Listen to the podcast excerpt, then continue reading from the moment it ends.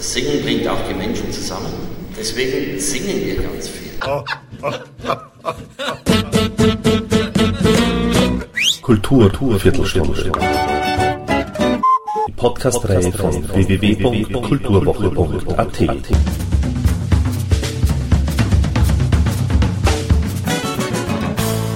Präsentiert von Manfred Horak.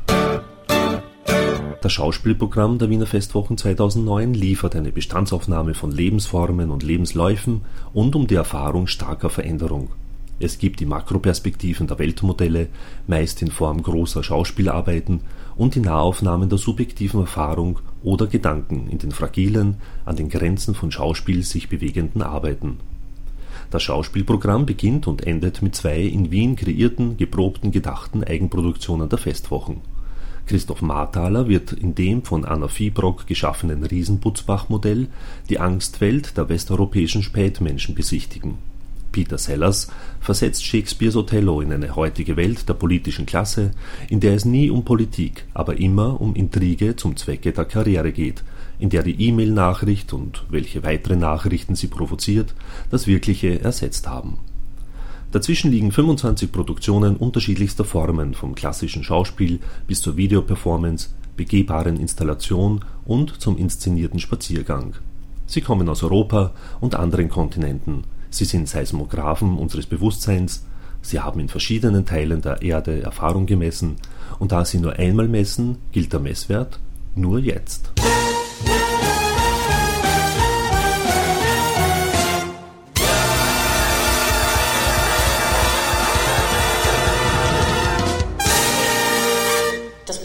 Glaube ich, an diesem Programm ist, dass wir mehrere Eigenproduktionen haben, also dass die Wiener Festwochen nicht einfach Geld dazu geben, sondern dass Produktionen hier in der Stadt inszeniert, kreiert äh, werden und auch hier Premiere haben werden.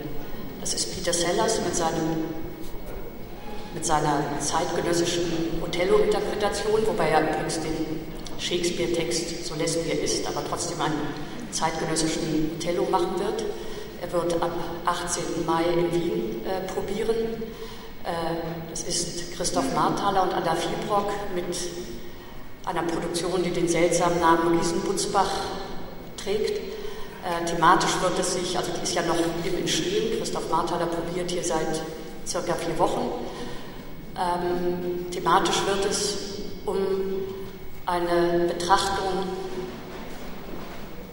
heutiger europäischer Gesellschaft gehen, der gerade alle Verabredungen und Grundlagen gezogen werden und die sich aber an ihre letzten Rituale wie Eigenheim, wie Geburtstagsfeiern etc. hält, um sich immer wieder zu vergewissern, dass das Leben doch noch irgendwie weitergeht. Also man muss es sich vielleicht so vorstellen, wie wenn die Zuschauer alle Chinesen in der Zukunft wären und die würden jetzt in einem ethnologischen Museum sich die Spätphase der europäischen Konsumgesellschaft ansehen. Äh, seit einigen, ich glaube seit einer Woche ungefähr, probiert Georges Cameron in der Stadt. Er macht ein Projekt über die öffentliche Überwachung und äh, das große Sicherheitsinteresse, privat wie öffentlich, das ähm, sowohl in einem Gemeindehaus als auch auf der Straße im zweiten Bezirk stattfinden wird. Man müsste zu den Eigenproduktionen noch dazu nennen, obwohl die Künstlerin noch nicht hier ist, ähm, Barbara Enes, die im Rahmen des Forum Festwochen, in dem wir ja einen Türkei-Schwerpunkt haben, äh, eine, es ist eher eine Installation, äh, etwas, was sich so auf der Kippe zwischen bildender Kunst und Theater bewegt, äh, machen wird und die zurzeit noch äh, an dieser Installation in Istanbul und äh, teilweise in Berlin arbeitet. Das ist also Videoarbeiten, Recherchearbeiten äh, dafür macht. Jetzt würde ich sehr gerne den hier anwesenden Künstlern das Wort geben, beginnend mit Christoph Marthaler. Wenn ich jetzt was sagen muss, muss ich einfach sagen, dass ich als äh, Regisseur und in dem Fall auch als Mitkreator einer Produktion immer sehr schwer habe, irgendetwas über das zu sagen, was ich tue. Das kann ich eigentlich nicht. Ähm, vielleicht ist es auch besser, wenn dann vielleicht im Anschluss Fragen gestellt werden. Vielleicht kann ich Fragen beantworten. Aber die Stephanie hat ja schon sehr viel, äh, also, oder, ein paar klare Sätze, sagen wir mal so, über dieses Projekt gesagt, das wir machen. Wir machen ja kein Stück. Wir sind in einem, in einem Prozess äh, und das sind wir gemeinsam, weil ich bin zwar Regisseur und, und sowas ähnliches und, und wir, aber wir sind eine Gemeinsamkeit. Ich arbeite mit vielen Schauspielern zusammen, ganz wunderbaren Schauspielern und Musikern. Es sind genauso Musiker dabei wie Schauspieler. Die Musiker sind aber absolut bühnentauglich. ähm, das Wichtigste an dem ganzen Projekt ist für mich persönlich, dass in dem Vorfeld dieser Produktion ich mit Anna Fibrock, mit der Anna gesagt habe, äh, wollen wir in, hast du Zeit, da was zu machen? Und sie sagte, ja, ich möchte ein großes Haus bauen. Worauf, und da muss ich also den Wiener Festwochen äh, sehr danken, dass sie das ermöglichen, wie auch immer, dass tatsächlich ein großes Haus gebaut wird mit drei Garagen. Das ist doch ein bisschen exklusiv, oder? Und da muss man einfach aufpassen. Ach, man muss ja auch äh, für heute Theater machen. Aber zuerst möchte ich einfach diesen Raum irgendwie begreifen und, und annehmen und mit diesen wunderbaren Schauspielern, die da sind, entdecken. Deswegen rede ich nicht ganz viel. Deswegen singen wir ganz viel. Und da ist ein Mensch namens Christoph Homberger, der mit diesen Leuten ganz außergewöhnliche gesangliche Trainings vornimmt das wird also zwischen Beethoven, Fidelio bis zu äh, Schubert-Liedern, bis zu entsetzlicher U-Musik. Wir machen zwischen E und U-Musik hin und her. Diese Begriff habe ich nicht erfunden. Ich kenne sie gar nicht, aber das ist so. Wird jetzt ganz viel gesungen. Das Singen bringt auch die Menschen zusammen. Eine Gruppe von 15 Schauspielern hat ja dann immer auch, muss ja erstmal zusammenkommen wenn sich einige schon kennen, andere nicht. Und das ist über den Gesang das Schönste. Ich rede Blödsinn, aber mehr kann ich gar nicht dazu sagen. Viel Musik. Ein unglaublich schönes Haus von Anna Fieburg. Und ich kann vielleicht noch eine kleine Anekdote erzählen. Äh, das Stück heißt Riesenbutzbach. Das äh, Stück wird nachher natürlich auch nach, nach Frankreich, nach Griechenland, das wird auch rumreisen.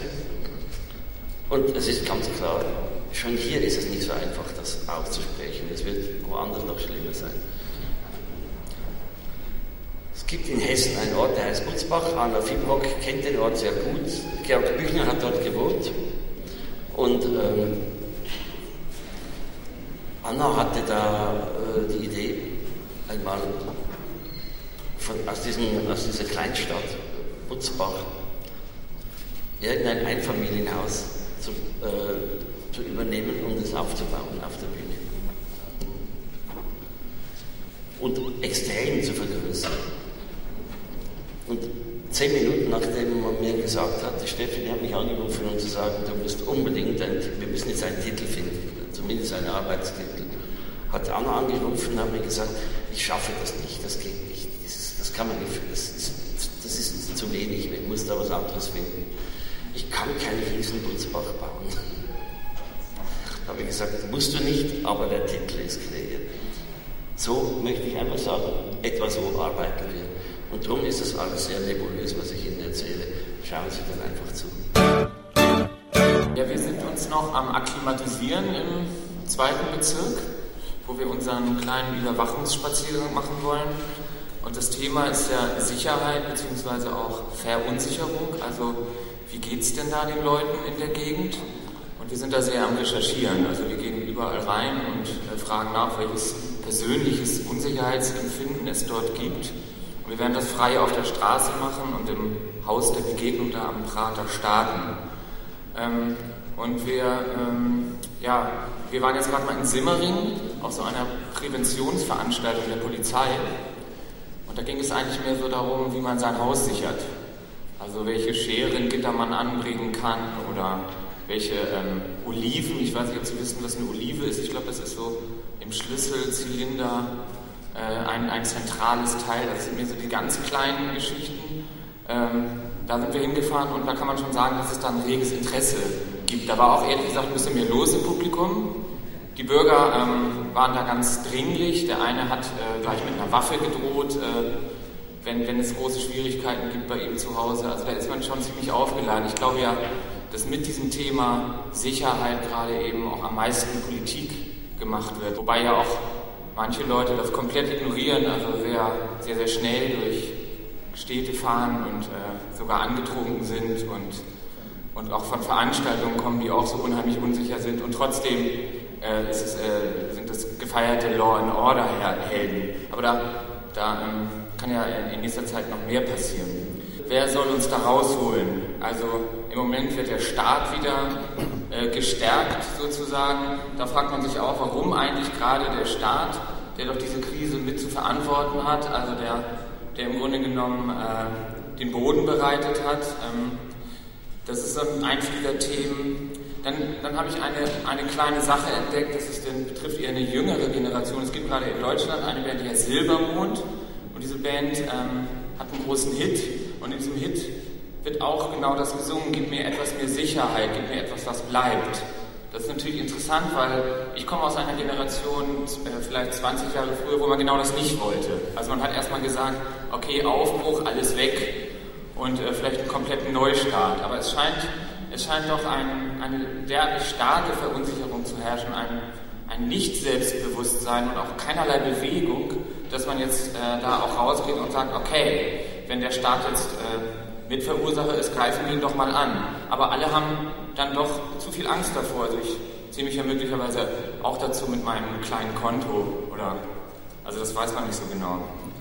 Ähm, also ich kann Ihnen nur sagen, man muss da aufpassen. Dann habe ich äh, bereits jetzt eine Sicherheitslücke aufgedeckt, hier in, in Wien auch. Ich weiß nicht, wer von Ihnen einen Z-Schlüssel hat. Das, kennen Sie das vielleicht? Das ist eigentlich für die, für die Post gedacht, das nennt sich Zentralschlüssel, das hat ja so ziemlich jeder Wiener. Und man, und man hatte uns da in Simmering gesagt, also bitteschön auch die Haustür immer fest verschließen und so. Jetzt haben wir aber erfahren, dass hier mit einem Z-Schlüssel man eigentlich überall reinkommt. Also man kommt schon mal in die Häuser rein und das ist äh, schon mal ganz erstaunlich eigentlich. Also da, da scheint hier ein, großer, ein großes Manko zu bestehen, um wirklich ernsthaft vorzugehen. Gut, und jetzt untersuchen wir da halt die, die ganzen Dinge, die es dort gibt. Bitte? Hast du einen? Naja, eben, also ähm, Wien ist immerhin noch die sechstsicherste Stadt, das äh, haben wir mittlerweile auch herausgefunden. Und trotzdem äh, sind solche Veranstaltungen eben voll, wo es, wo es um diese Themen gibt. Wir sind jetzt dort unterwegs und ähm, fragen nach. Wir waren gestern in einer Kirche, wo uns eine Dame erzählt, sie, hat, sie haben so eine offene Stunde, wo jetzt aber immer jemand reinkommt und in die Ecke pinkelt. Der scheint irgendwas gegen die Kirche zu haben. Aber wie geht jetzt die Kirche damit um? Also wen lässt man wie rein?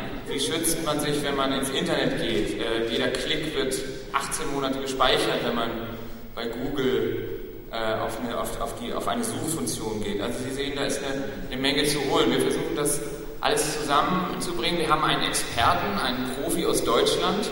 Das ist natürlich äh, ein wenig provokant gemeint. Ich habe jetzt gerade gelesen, auch dass das Thema Deutsch in Wien auch äh, zu, einem, Thema gerade wird, wo man auch nicht so ganz sicher ist. Wir werden die, äh, die Gegend dort also okkupieren insgesamt mit unserem Profi, der aber eben Bescheid weiß.